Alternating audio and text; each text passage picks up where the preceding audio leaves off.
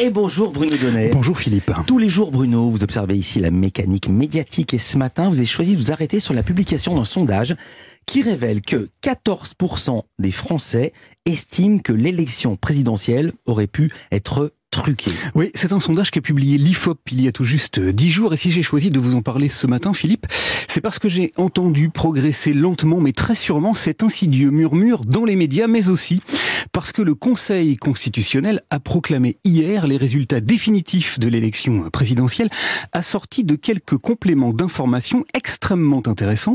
Je vous explique. Alors, sur le front du procès en trucage, tout d'abord, j'ai vu ces derniers jours s'accumuler nombre de séquences insolites. La première, c'est une petite vidéo publiée sur les réseaux sociaux dimanche soir qui montrait comment à Hénin-Beaumont, le fief de Marine Le Pen, des femmes ivres de colère ont accueilli l'annonce du résultat.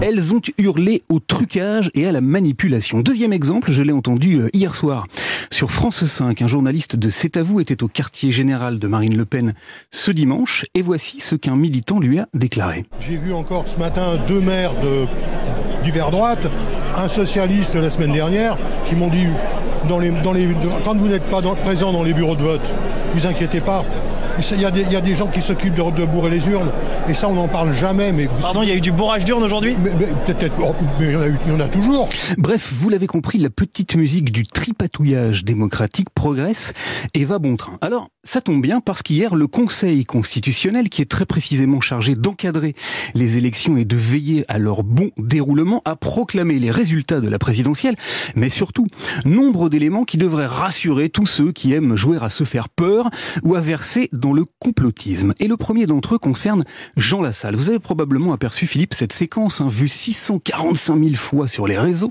dans laquelle le candidat met en scène son abstention au second tour. Pour la première fois de ma vie d'homme, je vais poser l'un des actes les plus importants de ma vie. Je refuse de participer à ce vote. Voilà, il met en scène son abstention. Je eh bien, figurez-vous que parce qu'il a enfreint l'article L49 du Code électoral qui interdit de porter atteinte au respect dû à la dignité électorale, l'ensemble des 90 suffrages qui ont été enregistrés dans sa commune ont tous été annulé. Eh oui, le Conseil constitutionnel veille au grain et sur l'ensemble du territoire, c'est au total 20 594 suffrages qui ont été invalidés. Alors, au moment où certains crient au trucage, j'ai eu envie, Philippe, de vous expliquer qu'en France, des magistrats délégués du Conseil constitutionnel inspectent très attentivement les bureaux de vote, les bureaux de vote et de vous raconter pour quel motif, au pluriel, ils ont fait annuler certains résultats. En Moselle, par exemple, dans le petit village de Morling, euh, aucun isoloir n'a été mis à disposition des électeurs. Alors ça contrevient à l'article L62, c'est très précis cette fois, et les 15 suffrages de la commune ont donc été annulés. À Herne, c'est dans le Pas-de-Calais, un assesseur de l'un des candidats s'est vu refuser l'accès au bureau de vote. Hop, le Conseil constitutionnel a annulé les 663 suffrages exprimés.